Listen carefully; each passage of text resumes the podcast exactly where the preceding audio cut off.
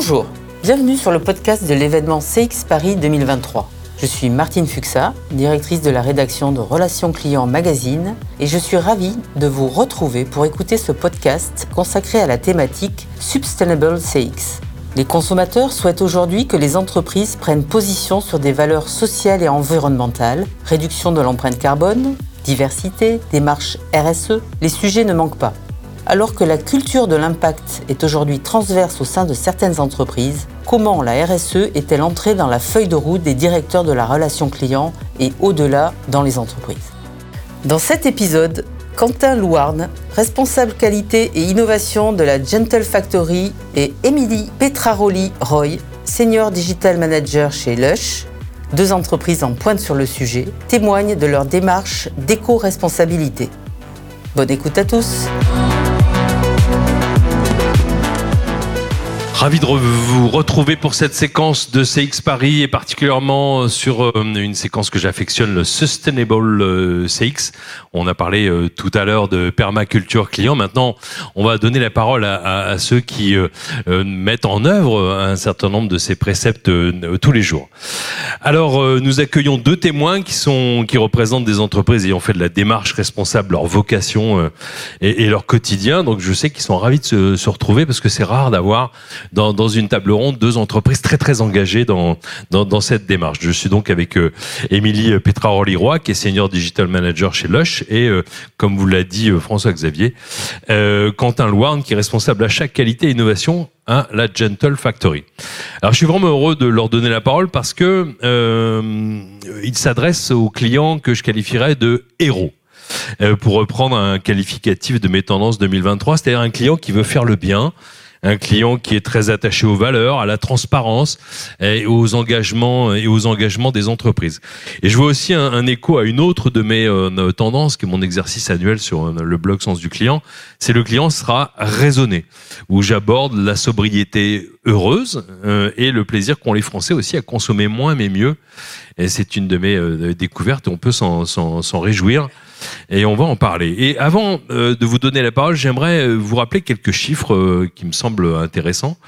Le premier, c'est que seulement 34% des consommateurs, c'est d'entre vous, et d'entre vos clients pensent que les entreprises sont de bonne foi quant à leurs engagements et, leur, et leurs promesses. C'est une étude de, de Davas, Davas Group, donc une forme de défiance qui persiste. Il faut toujours l'avoir en tête, hein, y compris dans les concepts de, d'innovation vis-à-vis du vis-à-vis du client.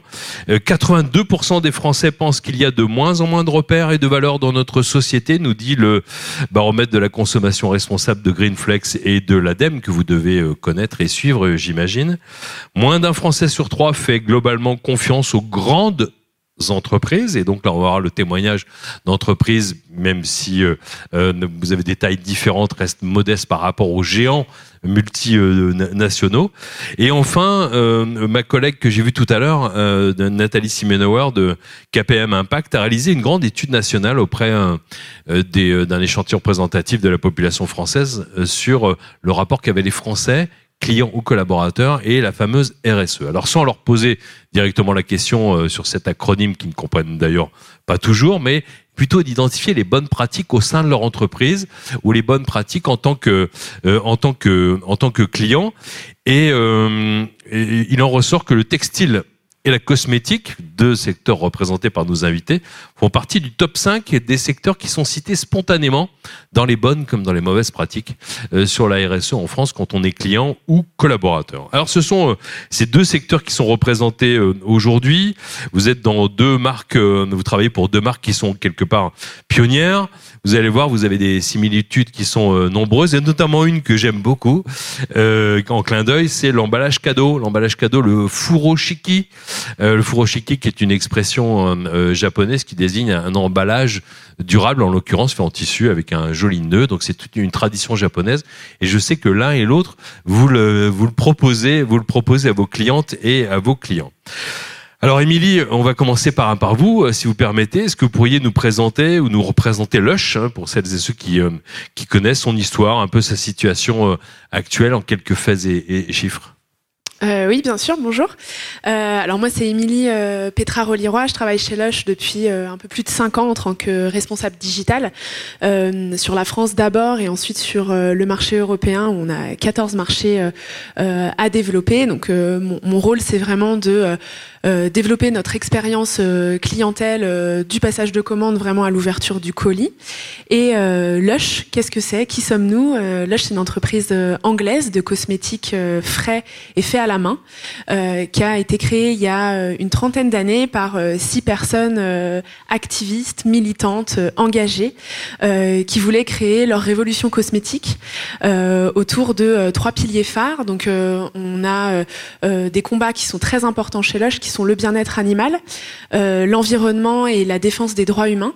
Euh, et on a d'ailleurs euh, inventé la cosmétique solide et on est présent aujourd'hui dans une cinquantaine de pays à travers un peu plus de 900 boutiques dans le monde et on a à peu près 12 000 salariés. Merci beaucoup pour cette introduction. Je me tourne vers vous, Quentin. Est-ce que vous pourriez nous présenter Gentle Factory?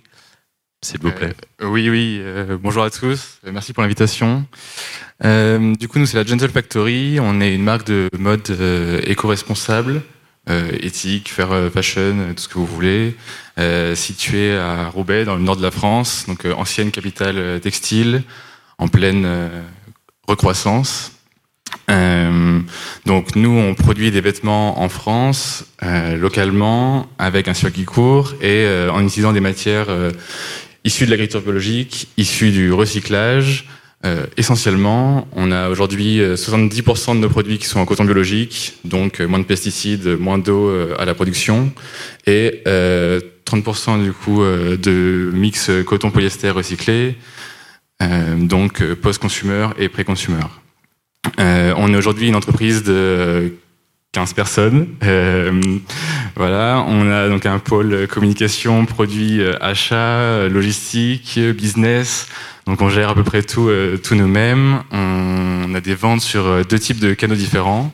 Euh, donc sur notre site internet, qui est une petite partie de notre chiffre d'affaires, et du coup l'autre partie sur sur en B2B ce qu'on appelle, mais bon, sur nos boutiques du coup partenaires, 130 environ dans toute la France. Et euh, voilà, où là, c'est une plus grosse partie de notre chiffre d'affaires. On travaille dans la production avec des partenaires fabricants, euh, avec qui donc on a créé un écosystème qui nous suit depuis le début, parce qu'on est créé sous une une grande ancienne de distribution euh, du Nord. Euh, on est indépendant depuis 2019 maintenant. La boîte a été reprise par euh, Christelle Merter, qui s'excuse d'ailleurs de ne pas être venue et qui aurait adoré être ici. donc, qui était convaincue que la mode pouvait être différente de celle que l'on voit aujourd'hui. Et elle a plutôt bien réussi son pari. Donc, voilà. Merci pour, pour cette introduction. Émilie, j'aimerais vous demander comment est-ce que vous sourcez vos produits, comment est conçue la gamme de Lush? Qu'est-ce qui vous guide justement dans, dans, dans, la création pour parler déjà de l'origine et de la relation avec le client, mais à la source? Euh, alors, faut savoir que Lush, ce qui nous anime, c'est vraiment l'innovation. Euh, donc, je vous le disais tout à l'heure, on a inventé la cosmétique solide, on a inventé le shampoing solide, la bombe de bain, produit que vous connaissez euh, sûrement. Et euh, l'idée, c'est vraiment que nos inventeurs et nos inventrices essayent de repousser les limites de la créativité pour repenser notre manière d'utiliser nos produits dans la salle de bain et transformer tout ça pour proposer des innovations produits avec pour but de lutter contre le suremballage qui est très présent dans la cosmétique dans, dans, plein de, pour plein de marques différentes. et pour ce qui est du shampoing solide, donc on l'a inventé il y a 35 ans maintenant, et on avait vraiment pour but de euh, s'engager pour notre euh, euh, combat de protection de l'environnement. Et grâce au shampoing solide, depuis nos débuts, on en a vendu à peu près 59 millions dans le monde. Donc c'est énorme. Donc 59 millions, ça représente quoi? C'est énormément de plastique. On estime qu'on a pu éviter la, production de 180 millions de bouteilles de shampoing plastique. Donc ça équivaut à 4500 tonnes de plastique. Donc ça c'est quelque chose, euh, on en est euh, très fiers. Et ce qui, est, euh, ce qui nous rend aussi très heureux, c'est qu'on a été beaucoup copiés Aujourd'hui, euh, il y a énormément de marques de cosmétiques qui euh, se sont lancées dans la cosmétique solide. Euh, et pourquoi on est content et pourquoi c'est une bonne nouvelle, c'est justement parce que on estime que si l'adoption du shampoing solide se fait vraiment à grande échelle, ça pourrait permettre d'économiser ou d'éviter de produire 1000 tonnes de plastique par an, ce qui est énorme. donc ça, c'est quelque chose qui est très important pour nous. Euh, et puis pour que euh, bah, l'inventivité de nos créateurs et de notre créatrice euh, prenne vie, bah, ça passe forcément par le sourcing. Le sourcing, c'est quelque chose qui est très important pour nous, qui va vraiment être central. On, a des équipes d'achat éthiques qui vont euh, répondre à une charte euh, éthique euh, qui a été rédigée en interne et qui va vraiment nous guider dans tous les choix qu'on va mener au sein de l'entreprise pour notamment s'assurer que le sourcing de nos ingrédients et les partenaires avec lesquels on va travailler ne testent pas sur les animaux, absolument aucun de leurs ingrédients, ne participe pas à la maltraitance animale sous aucun aspect. On va aussi privilégier euh, l'achat régénératif pour euh, avoir des ingrédients qui vont permettre euh, d'avoir un impact social et environnemental positif. Donc ça, c'est quelque chose qui est très important euh, aussi euh, oui, pour vous appelez ça l'achat régénératif. Régénératif, c'est ça. Euh, en fait, ça va plus loin que le développement durable parce que on estime qu'on ne veut pas venir prendre et s'en aller. L'idée, c'est de pouvoir travailler avec des coopératives. Par exemple, j'ai l'exemple d'une coopérative de femmes au Kenya avec lesquelles on travaille pour l'ingrédient le l'aloe secundiflora. Le, qui donne le charity pot, c'est ça? Exactement. Que j'utilise? Exactement. Voilà on un acheteur convaincu. Euh, donc c'est un, ingrédient euh, qui euh, permet de travailler avec une coopérative de femmes qui travaillent en permaculture, qui crée de l'emploi localement, qui va replanter, qui va donc les principes de permaculture, vous en avez parlé tout à l'heure, permettent également la régénération. Donc en fait, on veut aller plus loin que le développement durable parce qu'on estime que c'est peut-être un petit peu dépassé aujourd'hui. et ça, ça nous permet du coup de, de, savoir où, comment et de quelle manière sont produits et extraits tous les ingrédients qu'on va utiliser dans nos produits et s'assurer, grâce à un audit externe qui est fait de manière annuelle, que tous ces engagements sont respectés euh, par nos partenaires et également en interne. Merci beaucoup. Quentin, vous êtes en charge des achats, comme je l'ai dit, euh, aussi de la qualité et de l'innovation chez la, Gentle Factory. Donc vous êtes un peu le mieux placé pour nous parler des produits. Qu'est-ce qui vous guide, vous, dans, la création de, de votre gamme? Euh, du coup, pour créer nos produits, nous, on réfléchit tout d'abord à, nos valeurs sur lesquelles on se base. Euh, nos valeurs, c'est innovant, durable et chaleureux.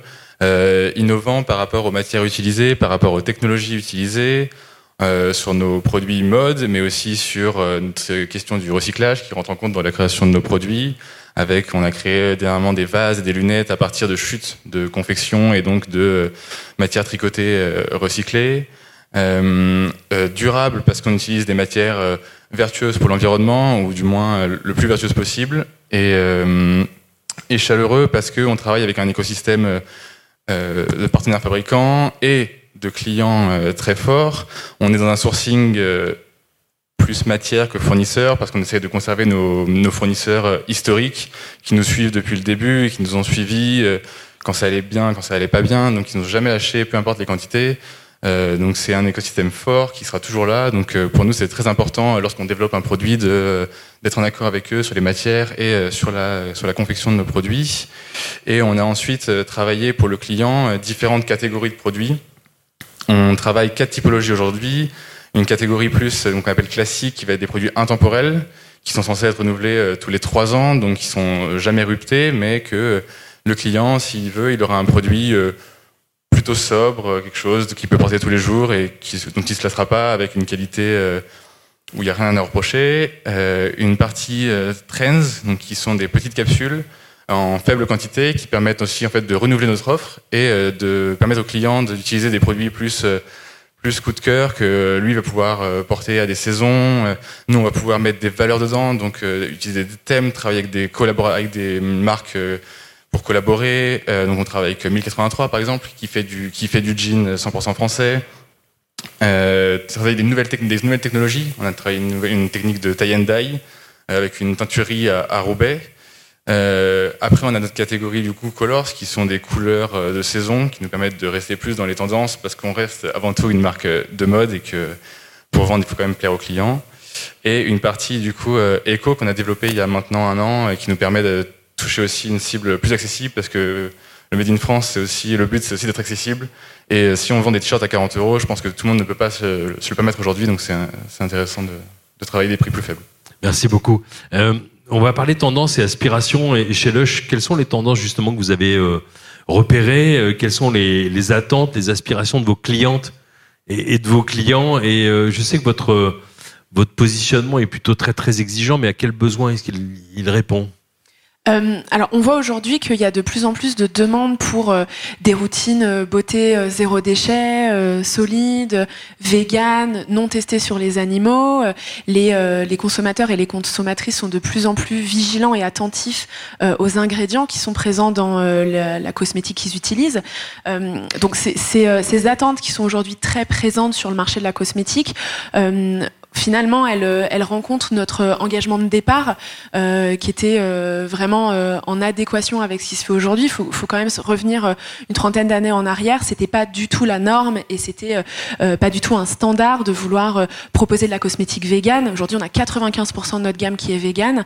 de proposer de la cosmétique qui n'est pas testée sur les animaux, c'était vraiment le début de notre évolution cosmétique. Donc ça a aussi commencé avec l'invention de la cosmétique solide. Si vous n'avez pas compris que c'est Loche qui a inventé la cosmétique solide, c'est que j'ai mal fait mon job aujourd'hui.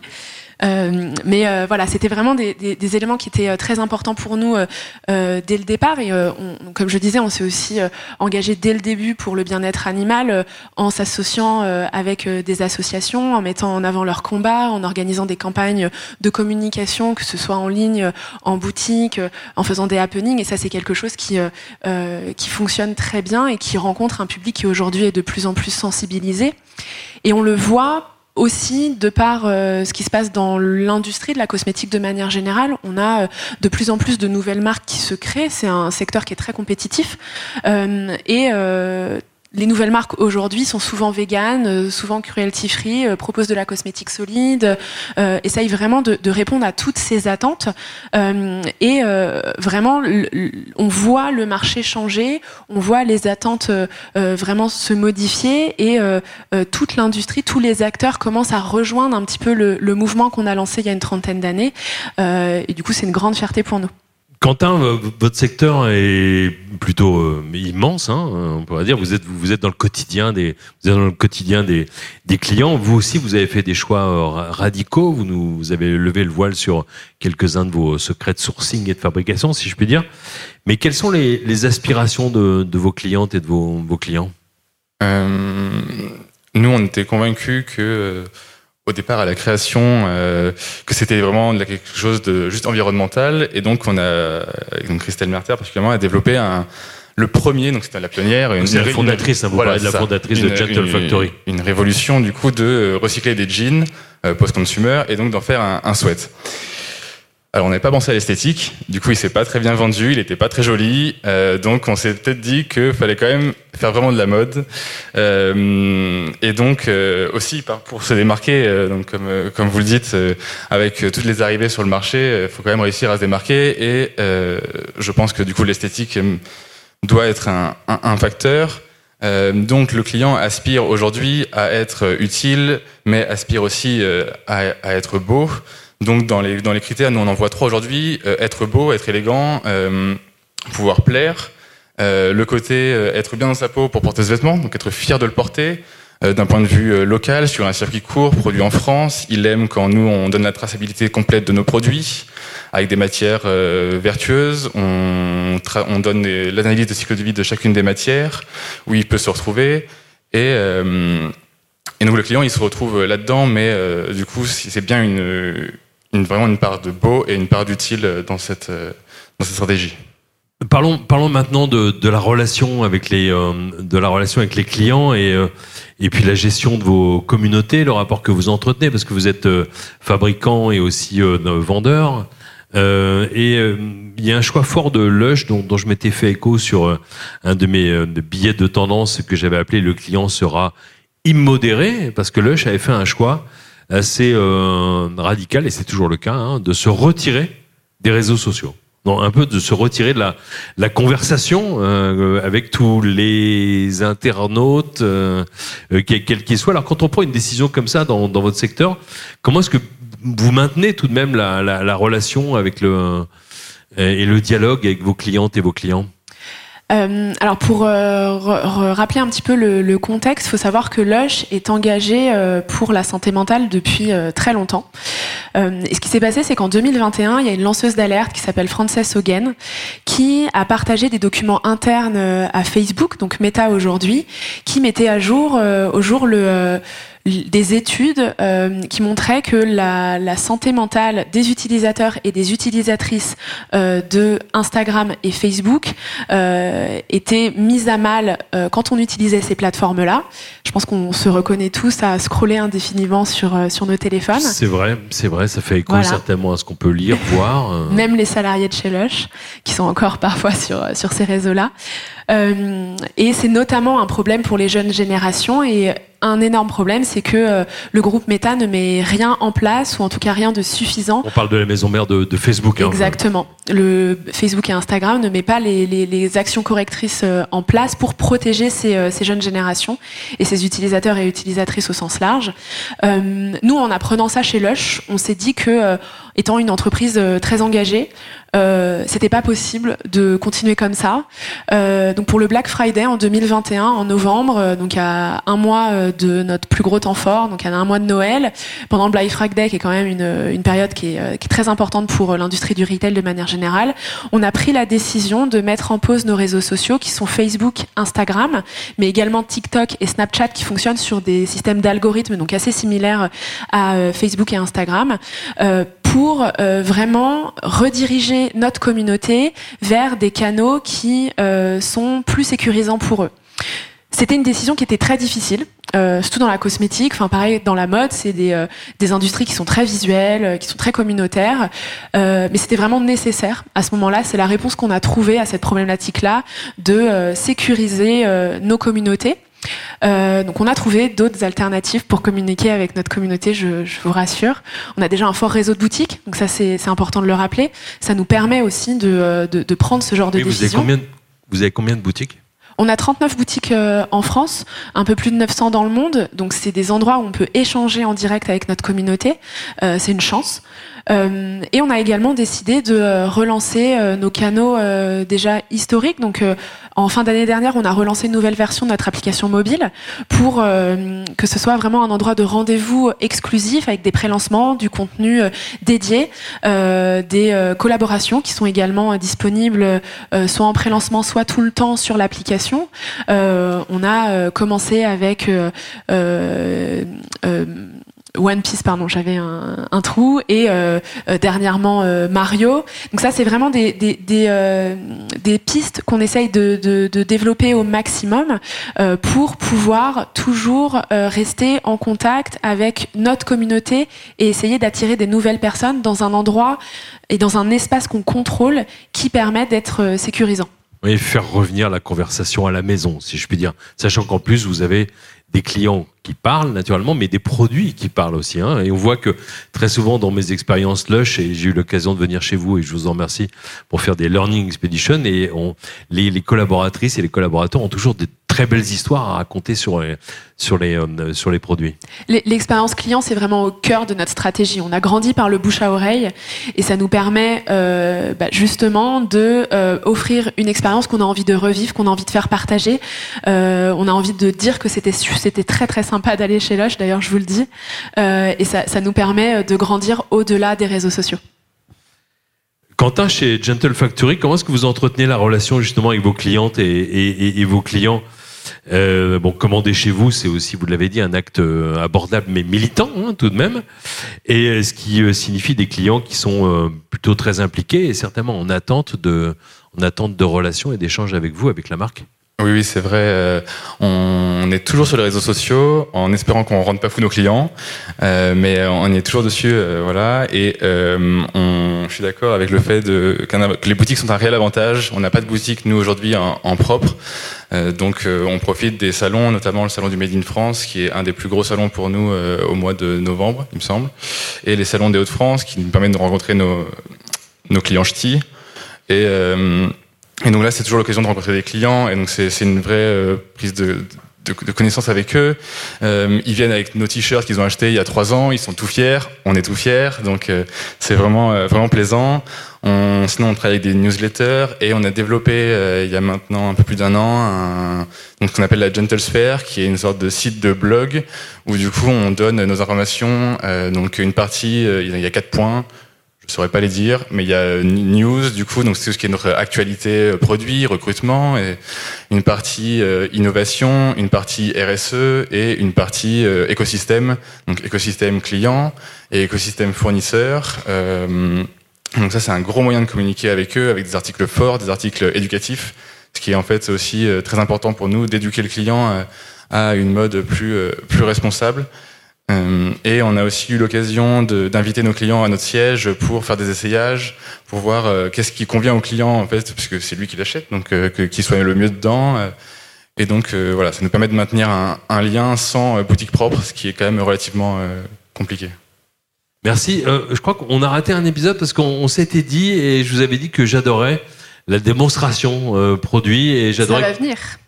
Ah, vous me réservez une petite, une petite surprise parce que je me dis, d'accord, pour, plus, tard. Bon, très bien. Alors, dernière question. Euh, vous me disiez donc lors de la préparation que vous avez fait un, euh, le choix de vous lancer dans, dans, dans, une licence, dans la licence de marque. Hein. Donc j'ai trouvé ça euh, euh, étonnant.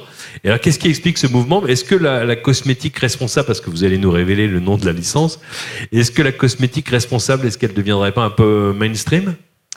Bah, ce serait une bonne nouvelle. Euh, on a, euh, comme je vous le disais, lancé la première collaboration euh, euh avec une licence, donc euh, avec One Piece. Ensuite, on a continué avec Stranger Things. On a également fait une collaboration avec une marque de, de, de, vêtements anglaise qui s'appelle Lesio, vêtements responsables également.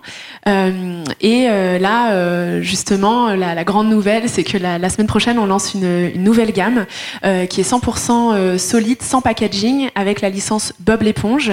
Euh, en amont du euh, Plastic Free July. Euh, et justement, donc on parlait du, du shampoing solide tout à l'heure. la, la, démo dont le shampoing solide, c'est ça. Et moi, ce que je voudrais vous proposer, c'est comme un petit galet de, de, savon qui mousse énormément, parce que je sais que c'est un, une question qui revient souvent. Oui, ça mousse, et oui, ça mousse plus qu'un shampoing liquide, je vous le promets. Et je voulais vous proposer, euh, avec ce lancement euh, Bob l'éponge et notamment le Plastic Free July, de rejoindre le mouvement du solide avec un, un shampoing solide euh, que, je, que je vous offre pour que vous puissiez, pendant le Plastic Free July, euh, vous aussi rejoindre euh, ce, cet événement. Merci beaucoup. Fighting Animal Testing. C'est quelque chose qu'on rejoint depuis, depuis des années, le Plastic Free July. Donc 66% de notre gamme est sans packaging. Euh, on a inventé la cosmétique solide. et, et c'est vrai que c'est quelque chose qui, qui marche très bien avec cette licence-là Bob l'éponge parce que il y a une, une urgence de protection de, de l'environnement et notamment des, des océans avec le, le, plastique qui est très polluant. Donc euh, euh, on est très content de pouvoir visibiliser euh, cette cause avec cette collaboration. Et les, collaborations, ça nous permet également d'être beaucoup plus dynamique dans notre créativité, de faire rejoindre deux univers différents, et ça nous permet de proposer encore plus de produits. Donc, ça, c'est quelque chose qui est, assez intéressant. Merci beaucoup. Quentin, chez Gentle Factory, vous avez lancé un nouveau service euh, qui répond aux aspirations des clientes et des clients, euh, et c'est le service de réparation. Euh, oui, exactement. On, est convaincu qu'il y a un, que le business model de la, de la vente de vêtements tel, qu'on le connaît est un peu has-been peut-être, ou le sera dans, dans le futur. On, donc, on a donc commencé à se pencher sur le service de réparabilité. Donc il y a déjà plusieurs marques qui sont penchées dessus, et donc c'est super intéressant. Il y a un vrai, un vrai développement sur ce point-là. Et euh, donc nous, on a choisi de travailler avec une coopérative euh, de Roubaix, qui euh, donc d'où on est issu, et donc qui emploie des femmes en réinsertion professionnelle des rues des Peuls et de l'Alma, donc qui sont des rues très très pauvres de, de Roubaix. Et donc c'est des femmes qui n'ont jamais travaillé et donc qui travaillent au sein de cette coopérative pour réparer nos vêtements. donc le client peut venir acheter en fait sur notre site internet une réparation. Nous, on s'occupe de la, logistique et on lui répare son, produit. Euh, ça nous permet de garder un, lien avec le client. On répare aussi les vêtements des autres marques.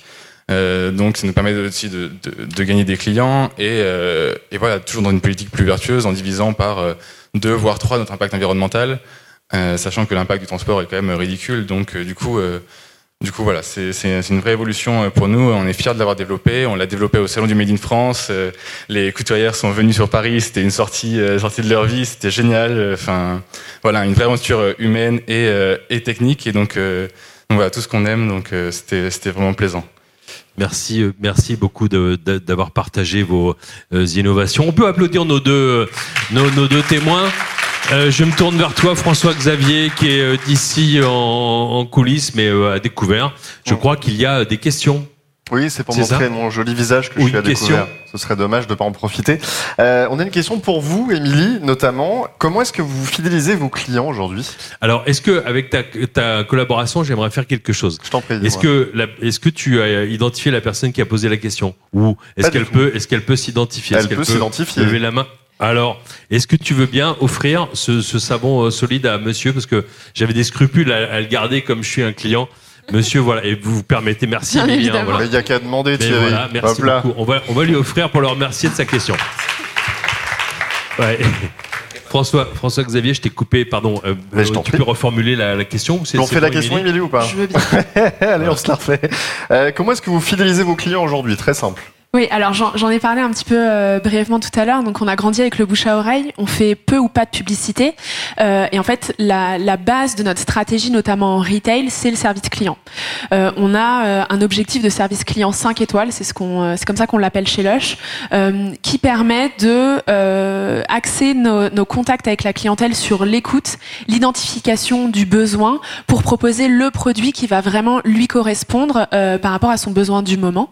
et ça, c'est quelque chose qui est très qualitatif et où on a des, très très bons retours euh, et qui permettent tout simplement de fidéliser parce que si on a vécu une très bonne expérience avec un produit qui nous correspond vraiment, c'est fidélisant en soi. Et ensuite, ça permet aussi de nourrir ce bouche à oreille qui nous a fait grandir pour acquérir de nouvelles personnes qui vont à, elles, à leur tour vivre la même expérience où on veut vraiment prendre le temps avec chaque, personne.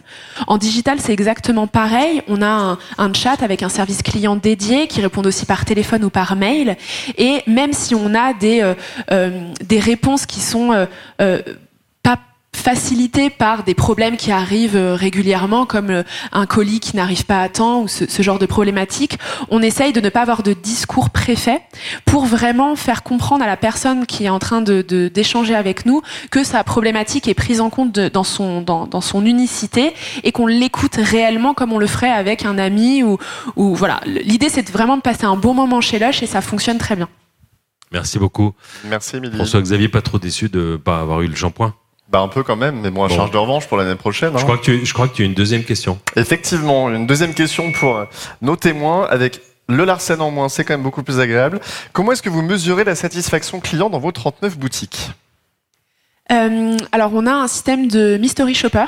Euh, donc on a, euh, euh, comme son nom l'indique, des clients mystères euh, pour les gens qui ne sont pas bilingues, euh, qui viennent euh, en boutique et qui viennent également sur le site et qui vont tout simplement noter leur expérience sur l'accès aux produits, la, la, le merchandising du, du magasin, est-ce que le produit était disponible, est-ce que les conseils étaient adaptés, est-ce que ça répondait à, à nos critères? et le, le, dernier que j'ai reçu hier sur le digital était noté à 100 la dernière personne qui est venue euh, euh, sur le site et qui a noté euh, le service reçu était 100% satisfaite. Donc on est, on est très fiers de ça. On manque pas de féliciter nos équipes à chaque fois qu'on a ce type de retour. François-Xavier, est-ce que tu es prêt pour la dernière surprise? C'est l'avant-dernière session, vous êtes là et ça me fait vraiment très plaisir. Ce sujet vous tient à cœur. Est-ce qu'on peut révéler le, nom de la personne qui a posé, qui a posé la question? Alors, moi je veux bien, mais je ne l'ai pas. Est-ce qu'elle est là? Oui, vous, monsieur et euh, en fait, on va poser, on va poser la question, mais on va, on va la poser aussi à Gentle Factory sur comment est-ce que vous mesurez la satisfaction client. Il y a une petite surprise pour vous. On, on fait d'abord la surprise. Oui, d'accord. François Xavier, avec, avec ton aide, qu'est-ce que c'est Donc vous nous avez apporté. J'ai hâte que ce monsieur ouvre le produit parce que. Ah d'accord. Ben, allons-y alors. Ah bah attends, François Xavier. Avec mon micro, avec mon micro pour lui demander. Je pense, je pense qu'il va être surpris. Non. Je peux pas le garder, Quentin, non Non, non, non. On a dit non, non. Ni le shampoing, ni le, ni la surprise. Tenez. Roulement de tambour. Hein. Roulement de tambour. C'est l'unboxing, hein, on le voit souvent sur Internet. un beau, un beau sac en craft, bien sûr. Un autre sac dans le sac. C'est un très grand sac. C'est pour ça que vous pourrez l'offrir à quelqu'un si vous voulez. Alors de quoi, de quoi s'agit-il donc euh, Du coup, c'est un, c'est un cabas euh, travaillé en France, dans les Vosges, et euh, donc en coton biologique et qui permettra de mettre euh, vos courses. Merci. Et enfin, comment est-ce que vous mesurez la satisfaction de vos clients? Euh, on mesure la satisfaction de nos clients euh, à leur sourire. Honnêtement, on n'a pas trop de moyens de mesurer notre satisfaction client. On peut même pas le mesurer forcément avec le fait qu'ils reviennent, parce qu'on a des clients qui sont censés acheter une fois et garder leur produit longtemps. S'ils reviennent deux jours après, c'est qu'on n'a pas fait bien notre travail. Donc euh, donc aujourd'hui, on ne le mesure pas. Euh, on n'a pas une base client assez grande, je pense, pour le mesurer. Euh, mais en tout cas, on a des retours et euh, quand ils reviennent euh, nous voir, c'est toujours avec plaisir. Donc, c'est notre moyen de le vérifier. Merci. Donc, une entreprise qui a besoin d'encouragement, une autre qui a besoin de soutien. Merci encore pour ces témoignages. Merci François-Xavier. Merci à vous.